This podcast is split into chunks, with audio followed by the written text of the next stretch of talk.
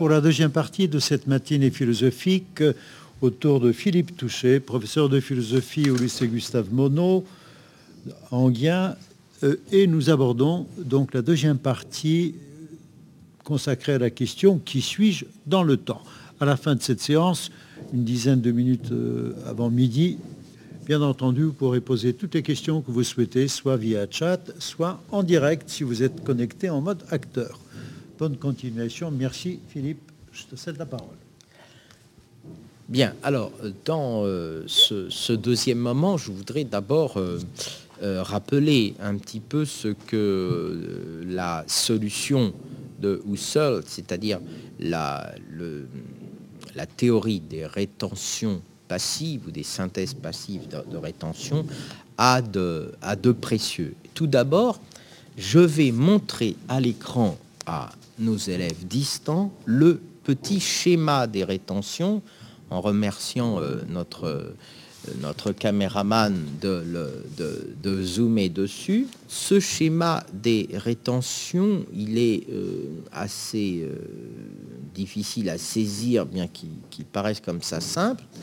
Mais en gros, il faut essayer de comprendre que l'opinion courante a tendance à penser que finalement nous percevons euh, les choses dans le temps, instant après instant. Hein. Nous avons l'habitude, là on le voit là-haut, de penser qu'il y a une ligne du temps et que nous percevrions successivement, hein, je reprends mon exemple de la mélodie, les notes les unes après les autres, un peu comme si nous étions sur les rails d'un train. Bon.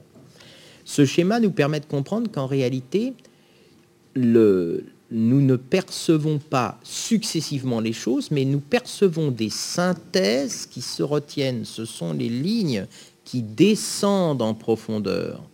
Et ces lignes qui descendent en profondeur font que je ne perçois pas O plus B plus C, mais qu'à chaque fois que je suis sur B, je, je perçois B au prime, et quand je suis sur C, je perçois C B, C, B prime et A seconde ou O seconde. Autrement dit, je perçois en permanence une synthèse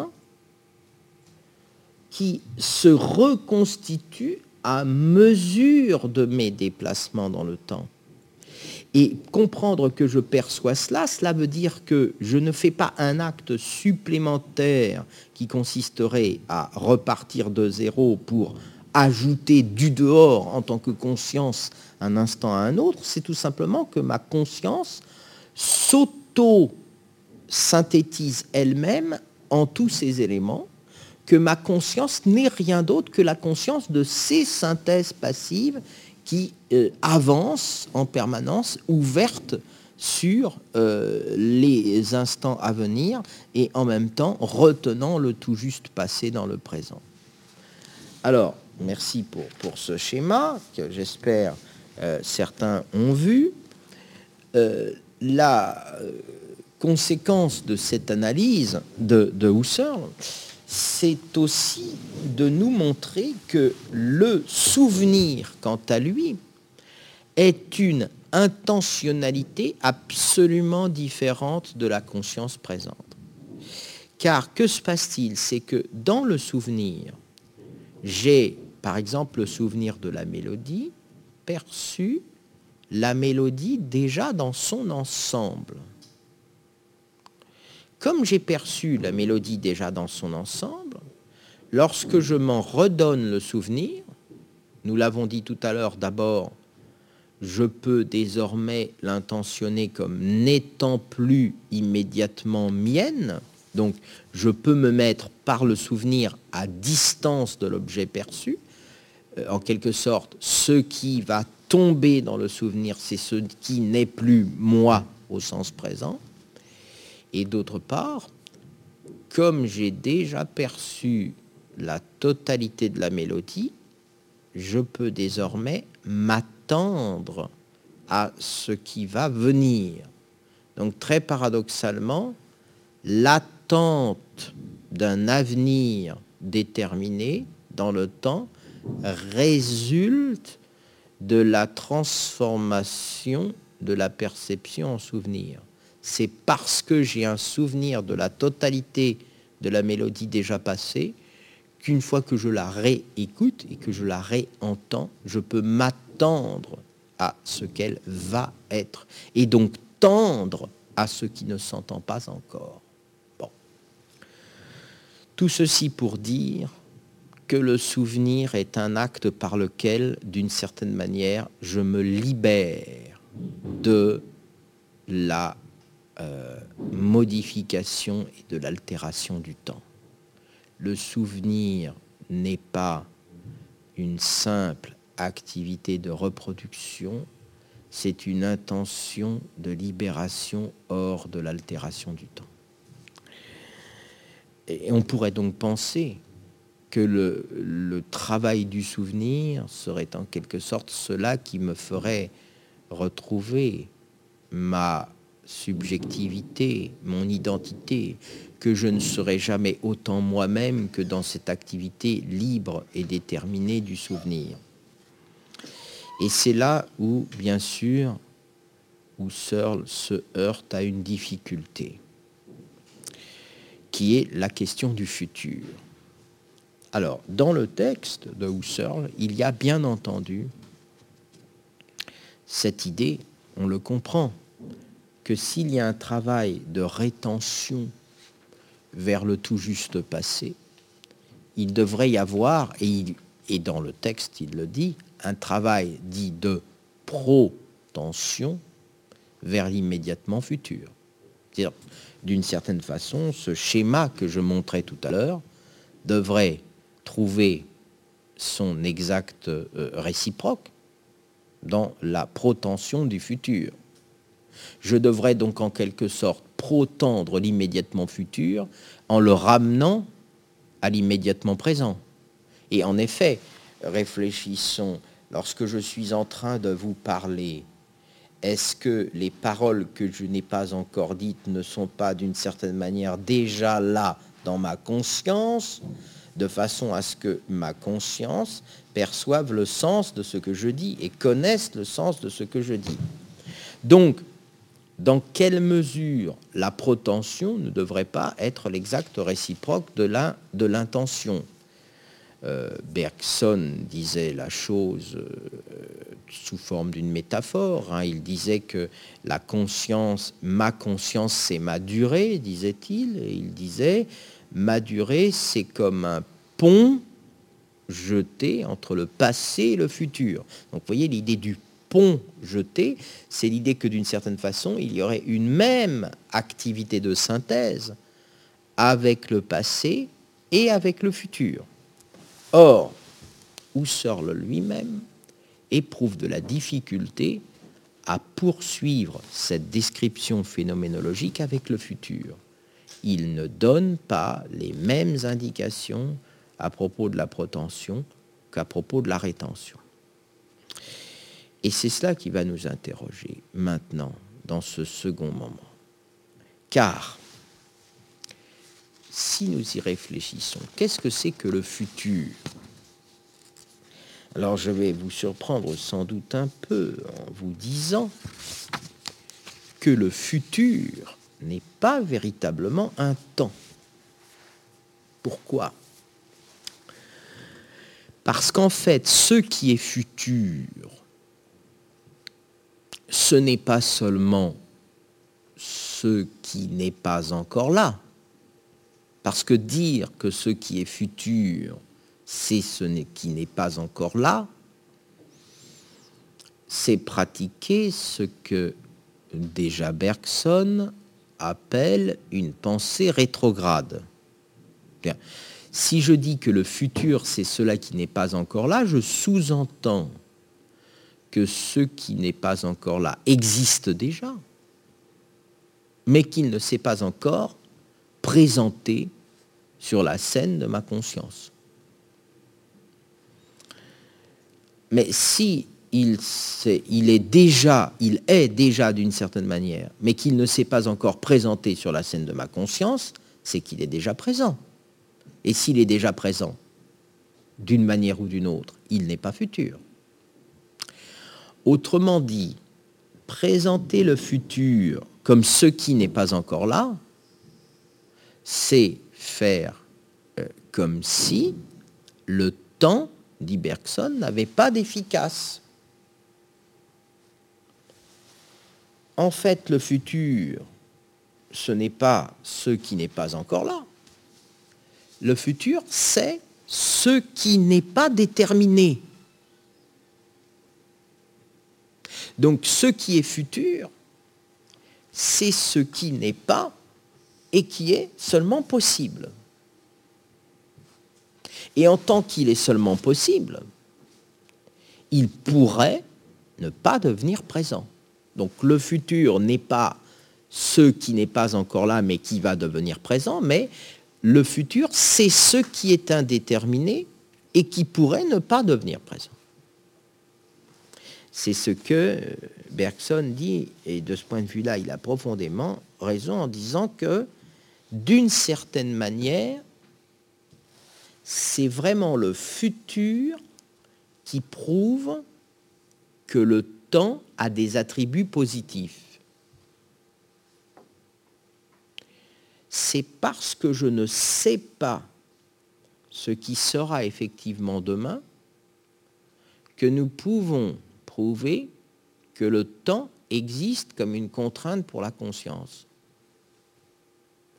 Parce que si nous devons attendre, hein, vous connaissez la fameuse formule de Bergson, si nous devons attendre quand nous jetons du sucre dans l'eau, si nous devons attendre que le sucre fonde, si nous devons attendre, c'est parce que ce qui est futur n'est pas encore déterminé. Et euh, Bergson explique longuement dans l'évolution créatrice que les, les, physiciens, ceux qui font la science du temps par la mesure, font comme si le futur n'était qu'un présent en attente, comme si le futur était déjà déterminé, mais qu'il ne s'était pas présenté encore à moi. Autrement dit, les physiciens font comme si le temps n'avait pas d'attribut positif. Au contraire, le futur, c'est ce qui est déterminé. Par conséquent, être soi dans le temps, c'est être confronté à l'indétermination du futur.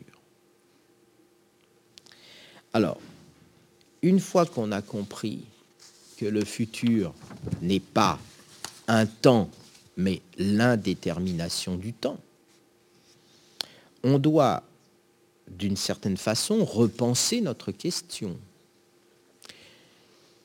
C'est-à-dire qu'on ne doit plus dire, voilà, je vais essayer de comprendre le temps à partir de la conscience, donc essayer de comprendre le temps à partir du moi, mais il faut que j'essaye de comprendre la conscience à partir du temps, c'est-à-dire j'entends à partir du temps, c'est-à-dire à partir de cette indétermination, de cette ouverture, de cette extase, d'une certaine manière, du temps, qui est en fait première, comme le disait Lévinas, si vous vous en souvenez.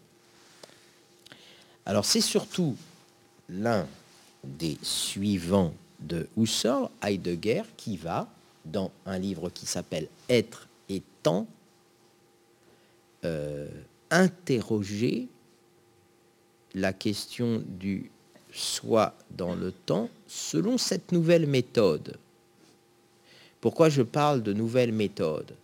Eh bien parce que, d'une certaine façon, comme il le dira plus tard, il ne s'agit plus pour euh, Heidegger de penser le temps comme une structure de la conscience seulement, c'est-à-dire de penser le temps comme un phénomène, c'est-à-dire comme quelque chose qui apparaîtrait dans la, qui apparaîtrait dans la subjectivité de la conscience, mais d'inverser la question, c'est-à-dire de penser la conscience à partir de l'être du temps, à partir de l'être en tant qu'il est temporel, c'est-à-dire en tant qu'il est existence même, et que existence ici veut dire ne pas être entièrement déterminé. Être exister, être existence voulant dire être hors de soi, c'est-à-dire être projeté, être toujours dans une sorte de projection vers ce que je ne suis pas. Alors, la thèse d'Heidegger, ça va être de dire que, en réalité, la psychologie classique, la psychologie rationnelle, n'a pas correctement pensé le statut du moi au présent. Elle a cru qu'il s'agissait pour le moi de rester soi-même dans le présent. Donc, quelque part, elle a cru que être soi, c'était l'acte par lequel je devais me faire le plus présent à moi-même. Heidegger va montrer qu'en réalité, et c'est une idée extrêmement étonnante, en réalité le fait d'être au présent est le mode le plus inauthentique du moi dans le temps. Car ce qui est authentique, ce qui fait que le moi se reconnaît lui-même, ce qui fait que le moi se pose comme sien, c'est dans la projection et dans l'attente.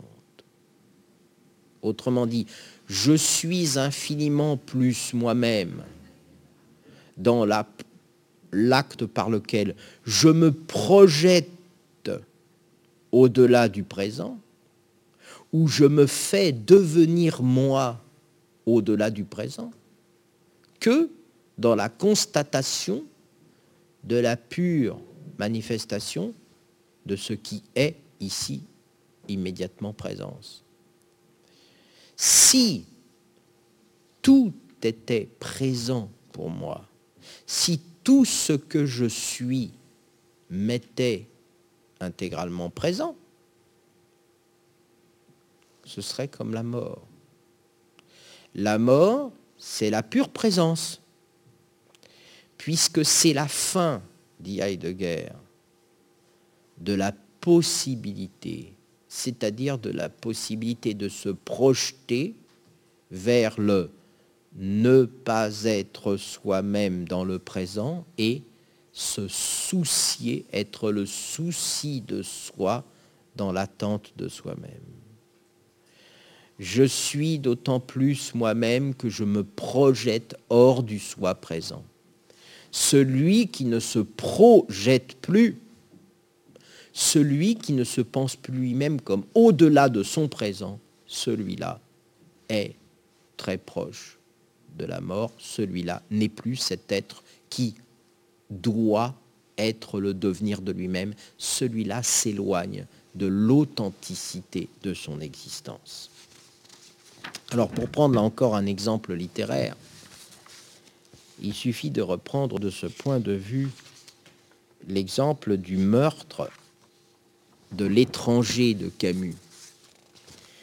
Vous vous souvenez que euh, au moment où l'étranger va pratiquer son meurtre sur cette plage où euh, il euh, fait très chaud, où le soleil est accablant, il est dans un instant d'alternative où il pourrait tuer ou ne pas tuer.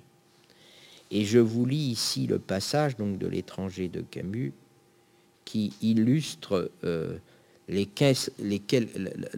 perception qu'il a de, l'être aux quelques instants de son geste fatal. Il dit, nous nous regardions, donc il parle de, cet arabe là qui est sur la plage, nous nous regardions sans baisser les yeux, et tout s'arrêtait ici entre la mer, le sable et le soleil, le double silence de la flûte et de l'eau.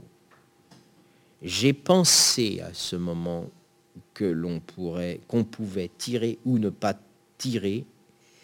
Il y avait déjà deux heures que la journée n'avançait plus, deux heures qu'elle avait jeté l'encre dans un océan de métal bouillant. Voilà, la journée n'avançait plus. Le meurtre a quelque chose à voir avec la paralysie de l'être en son présent pur. Le présent pur, il peut tuer ou ne pas tuer. Pourquoi? Parce que comme il est paralysé dans le présent pur, comme il est devenu son instant, eu égard à son existence, l'étranger n'a plus d'attente. Il ne se projette plus. Il est tombé dans le pur présent de ce soleil accablant et de cette mer de métal bouillant. Il n'a plus d'attente. Il ne se projette plus. Donc il est devenu étranger à lui-même. Je deviens étranger à moi-même lorsque je suis paralysé dans le présent pur, un peu comme dans la souffrance. Et inversement, Meursault va retrouver de la signification de la projection lorsque, à son procès, et étant condamné, il va, d'une certaine manière, paradoxalement, une fois qu'il a fait ce geste, retrouver de la signification du fait d'une nouvelle attente que lui confère finalement sa condamnation. Alors, qu'est-ce que nous pouvons donc euh, dire ici? Eh bien, c'est que paradoxalement, c'est sur le mode de l'inauthenticité, c'est-à-dire de la perte du soi propre, que nous disons je au présent. Parce que nous le disons, quand nous disons je au présent, quand je dis je suis ce que je suis, nous le faisons pour pour fuir ce qui est souvent nécessaire, l'essence existentielle du moi. Qu'est-ce que c'est que l'essence existentielle du moi selon euh, Heidegger? Cette essence existentielle du moi, c'est l'acte par lequel, il le dit au paragraphe 64 de Être et Temps, je préserve en moi d'être toujours hors de soi, de pouvoir me projeter vers la possibilité et donc d'être un temps. Le temps est pour moi l'être du possible. Alors je n'insiste pas hein, dans cette analyse sur les longues et bien connues euh, explications que Heidegger donne de mon rapport à la mort hein, comme ma possibilité la plus propre, parce que ce n'est pas ici mon objet, mais au fond, être authentiquement soi, ça n'est jamais se rapporter au présent, c'est se rapporter au fait que je suis temps.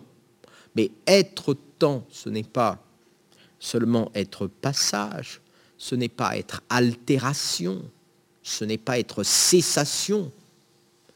Être temps, c'est être possibilité.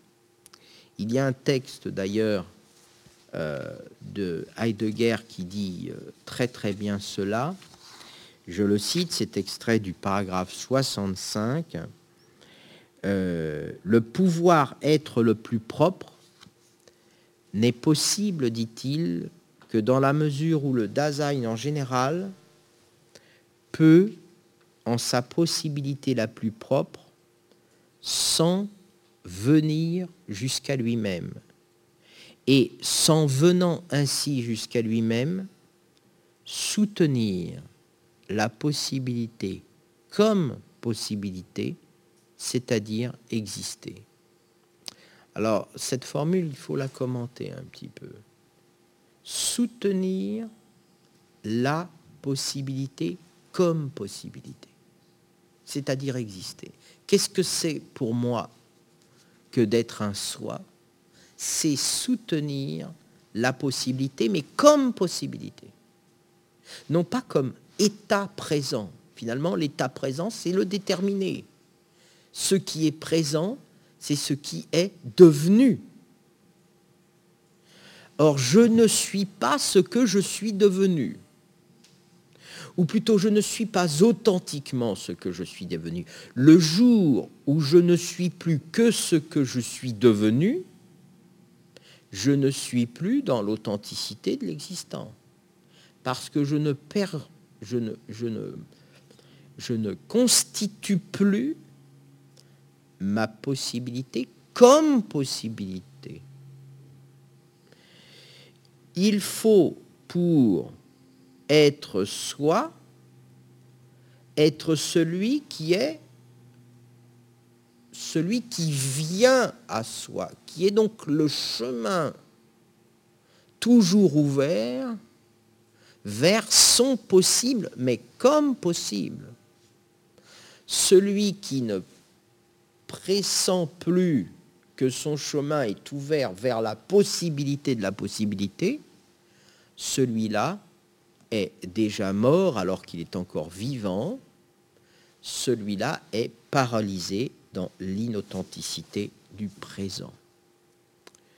Donc, en quelque sorte, pour conclure, nous pouvons dire que l'avenir, ou plutôt, pardon, oui, l'avenir, n'est pas et ne doit pas être conçu comme une négation du présent. L'avenir n'est pas seulement cela qui est en avance. Je ne suis pas celui qui projette un futur déjà déterminé comme n'étant pas encore là. Se projeter, ce n'est pas se projeter vers ce que je serai, mais, ce que, je ne suis pas encore. Se projeter, c'est se projeter vers l'indéterminable toujours ouvert.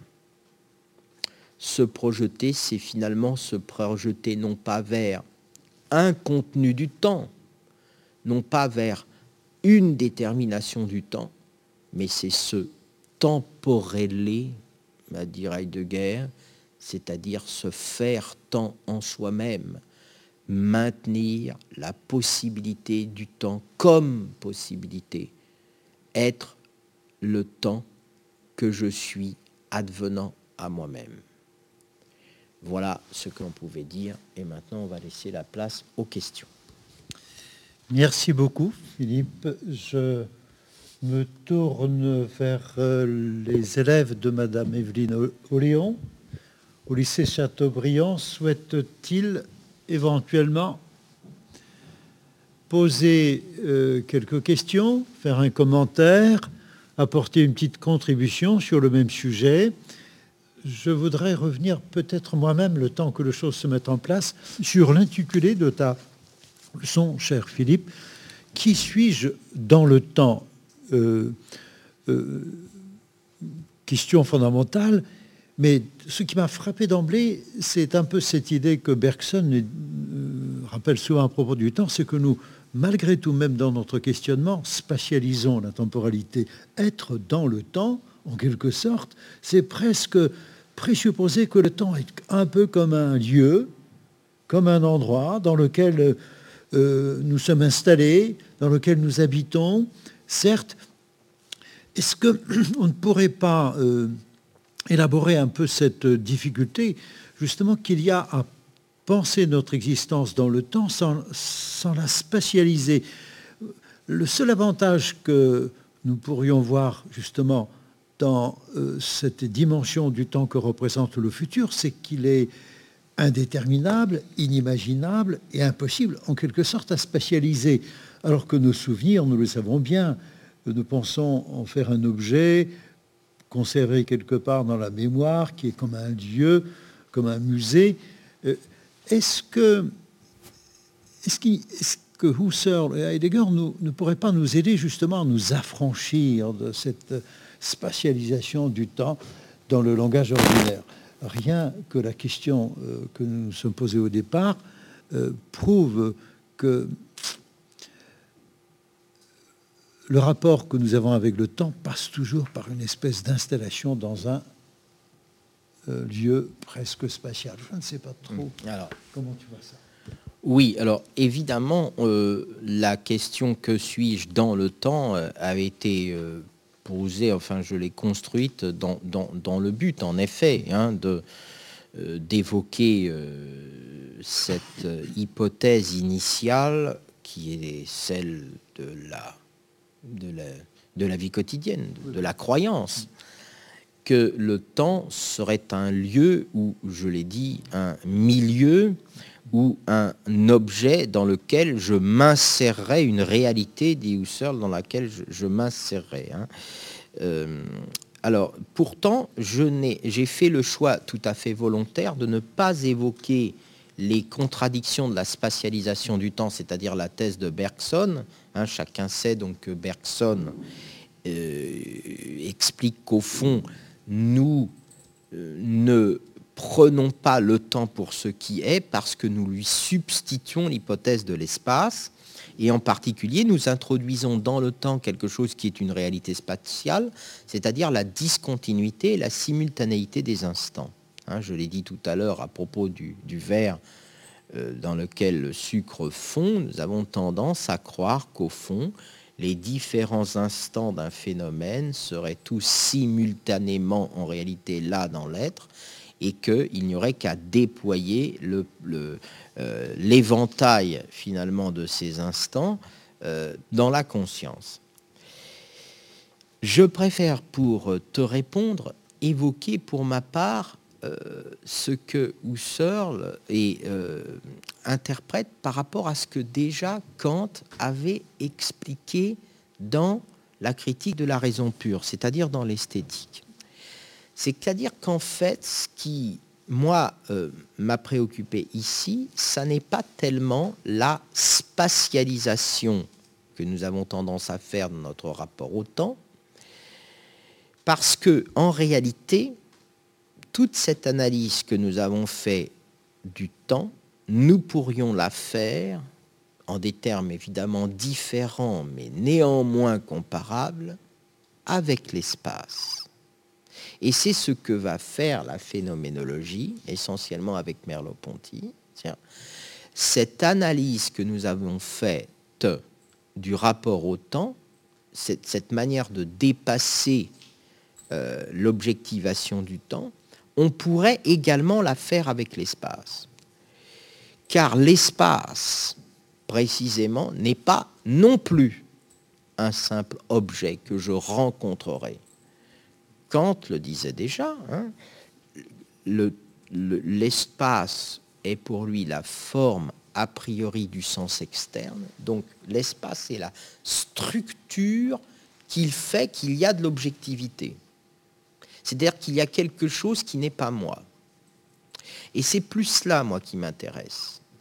Il me semble que dans la spatialisation du temps, ce qui fait qu'on a tendance à faire du temps, finalement, je l'ai dit au départ, un objet ou un donné, c'est parce que nous sommes, nous sommes toujours tentés d'objectiver le temps, c'est-à-dire d'en faire une réalité qui transcende ma conscience. Au motif, d'où vient que nous avons tendance à faire du temps une réalité qui nous fait face, qui nous est donnée, etc. Cela vient de ce que nous ne pouvons pas agir sur lui. C'est-à-dire nous avons tendance spontanément à penser que si le temps était en nous, ou plutôt s'il était nous, il ne serait pas une contrainte. Or, toute la difficulté, c'est que le temps est bien la structure de la subjectivité, y compris chez Kant, hein, il est la forme a priori de l'intuition interne, du sens interne. Donc tout ce qui peut être pensé doit l'être dans le temps, mais Il n'en est pas moins une contrainte. Le temps est cela qui, en notre intimité, ou pour notre intimité, le temps est notre intimité en tant qu'elle s'extériorise en soi-même, en tant qu'elle se divise de soi-même. C'est ça qui est complexe. Il y a dans la structure du temps une manière pour moi d'être mis à distance de moi en tant que je suis pourtant toujours en soi. Voilà. Et donc c'est ce qui explique, je, pense, que l'opinion courante, consciente de cette espèce de désubjectivation ou de puissance de désubjectivation du temps, euh, en fait tout simplement une objectivité. Voilà.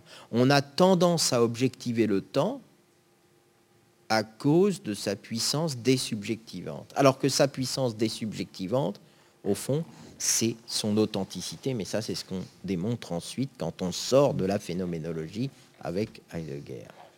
Je pense qu'il y a une question là-bas maintenant. Merci.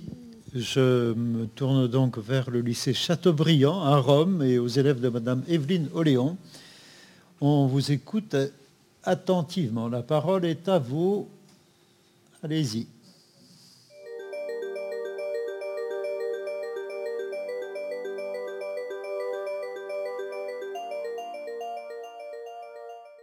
Merci. Merci beaucoup. Ah, alors l'inquiétude. Alors, euh, je, vais faire un rapprochement qui vaut ce qu'il vaut, mais je vais me permettre d'employer pour qualifier l'inquiétude euh, les termes que Heidegger emploie quant à lui pour qualifier notre relation euh, à nous-mêmes, à savoir le souci de soi. Hein. Le, souci de soi, c'est une des figures, d'une certaine façon, de l'inquiétude. Alors, si je fais une rapide analyse de concept, hein, là vous me prenez euh, au dépourvu, hein, je ne sais pas du tout mon, mon sujet pour l'instant. Euh, l'inquiétude, c'est donc l'absence de quiété, donc c'est l'absence de repos possible. Si je suis inquiet, ça veut dire que je ne peux pas me reposer en moi-même. Or, qu'est-ce qui se pose en soi-même Qu'est-ce qui peut se poser en soi-même Donc, qu'est-ce qui peut être dans la quiétude? Seulement ce qui est substance, c'est-à-dire seulement ce qui demeure en son essence même, toujours semblable à soi. Donc, l'inquiétude n'est pas un caractère psychologique de certaines euh, personnes.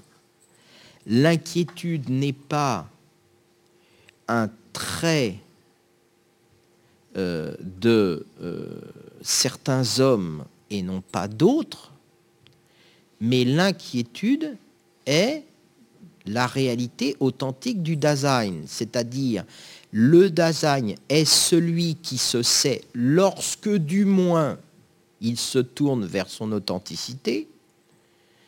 Le Dasein est celui qui se sait en souci de soi, traduisons, il se sait dans l'impossibilité de s'atteindre comme un objet donné, il se sait comme l'impossibilité de se mettre au jour dans une pure manifestation, il sait qu'il est toujours quelque chose qui se retient dans ce qu'il est, qu'il a à advenir lui-même, mais il sait aussi que dans cet advenir à lui-même, il peut, et c'est ça l'inquiétude, ne jamais parvenir à être le soi-même vers lequel il advient, puisque ce soi vers lequel il advient n'est jamais, ne peut jamais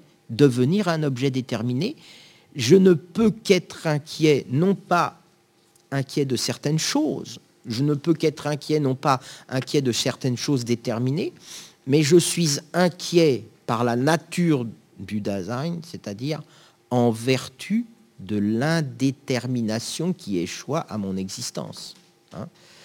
Donc Heidegger, d'ailleurs, dans Être et temps, euh, euh, fait une analyse, fait de multiples analyses, comme d'ailleurs Sartre le fera également dans L'être et le néant, de toutes les stratégies que le Dasein emploie pour se détourner de la réalité ontologique de l'inquiétude, que ce soit euh, euh, par exemple, c'est-à-dire la manière dont, pour lutter contre ma fondamentale inquiétante inquiétude, si je puis me permettre, hein, contre donc mon... Je, joue sur les mots, hein, mais l'inquiétante inquiétude, ce qu'il y a d'inquiétant dans l'inquiétude, c'est que je suis, en tant que ce que je suis, étranger à moi-même.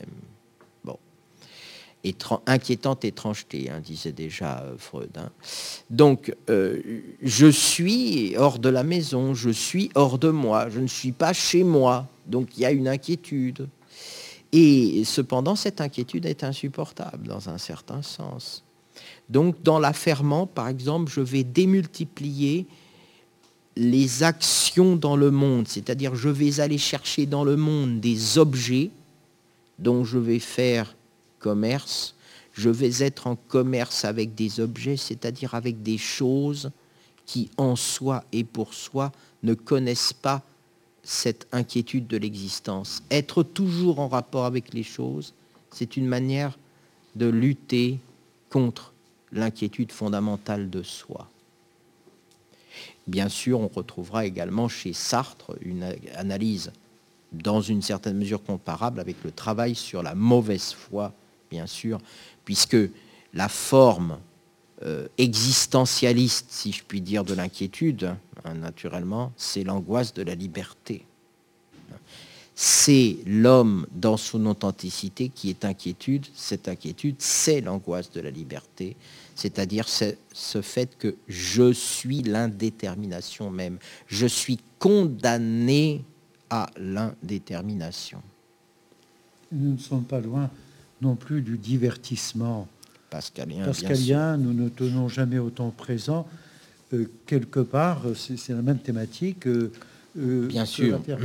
Est-ce que d'autres questions surgissent je, ne sais pas si on peut improviser, mais sur cette thématique de, l'inquiétude, j'aurais pensé spontanément à l'idée que développe Hegel, que l'esprit est fondamentalement inquiet il y a une quiétude propre à la nature, dirait Bergson, elle est très apaisante. Il suffit de faire une promenade à la campagne pour s'apercevoir que dans la nature euh, règne une sorte de sérénité, alors que nous autres, nous sommes fondamentalement inquiets, euh, peut-être parce que cela nous renvoie à notre détermination essentielle d'être esprit et non pas chose, euh, d'être quête du sens. Euh, je ne sais pas si on... Oui, mais chez Hegel, chez Hegel euh, cette inquiétude n'est en même temps qu'une euh, des manifestations du devenir de l'esprit pour devenir soi. C'est-à-dire que euh, les cicatrices de l'esprit, dit-il, sont celles qui se referment le plus facilement.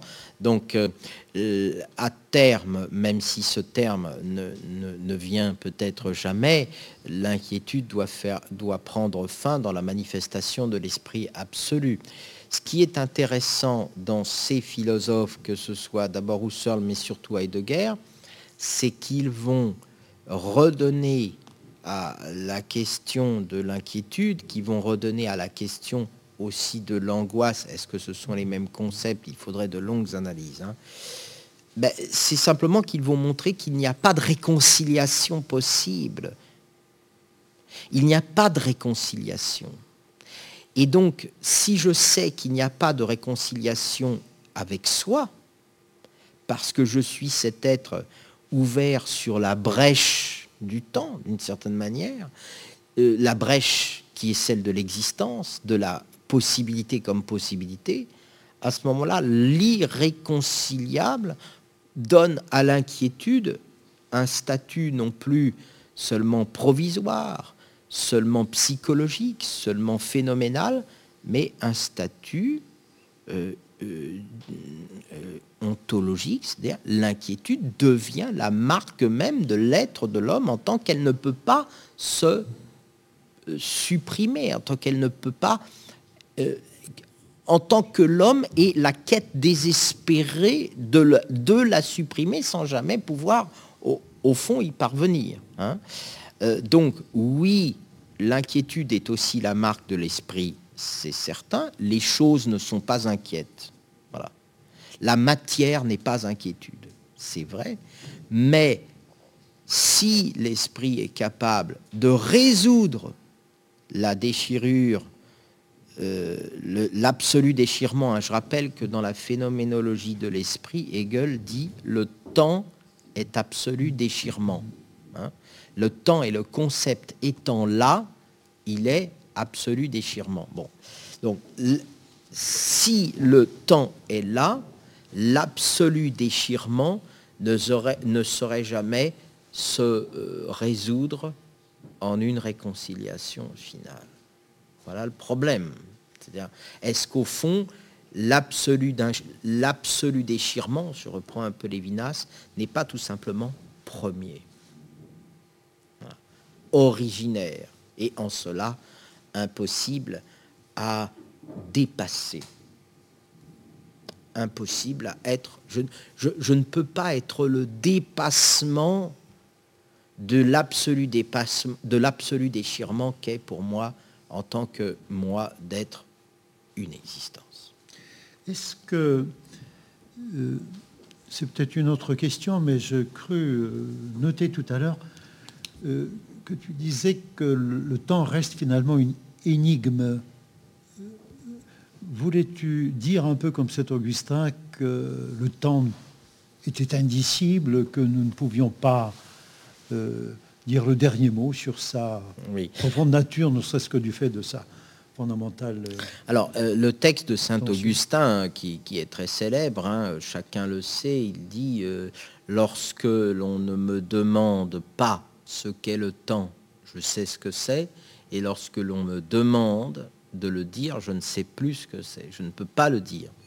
Donc le temps est indicible, c'est vrai, mais il est indicible parce qu'il est euh, l'acte même par lequel je sors de la possibilité de définir. Hein. Là-dessus, j'ai envie de revenir à ce que dit Brentano, hein, à savoir, le temps, c'est l'altération. Et donc, c'est pas une qualité parmi d'autres. Et comme c'est pas une qualité parmi d'autres, mais la perte de la qualité, comme tout discours toute proposition est qualification, comme tout discours est l'acte de dire quelque chose de quelque chose, ben, je ne peux rien dire du temps puisque le temps est la limite de la parole. Le, temps est la limite du logos, parce qu'il est l'altération, l'altération qui fait sens. Hein. Donc oui, le temps est énigme, mais le temps, il est énigme parce que le temps, c'est la limite du logique, dans un certain sens. Hein. le temps, c'est la limite du logique. Mais pas du sens. Mais pas du sens. Au contraire. Merci beaucoup pour cette belle leçon sur euh, le temps et notre euh, spécificité dans la temporalité. Merci aux élèves qui nous ont suivis. J'aurai le plaisir de vous accueillir la semaine prochaine pour une leçon sur Oedipe Roi, proposée par euh, Jean-Pierre Langevin et ensuite par Philippe Fontaine. Merci à tous ceux qui nous ont suivis en direct, en anonyme et en mode acteur. Bonne journée à tous. Au plaisir de vous retrouver la semaine prochaine. Au revoir.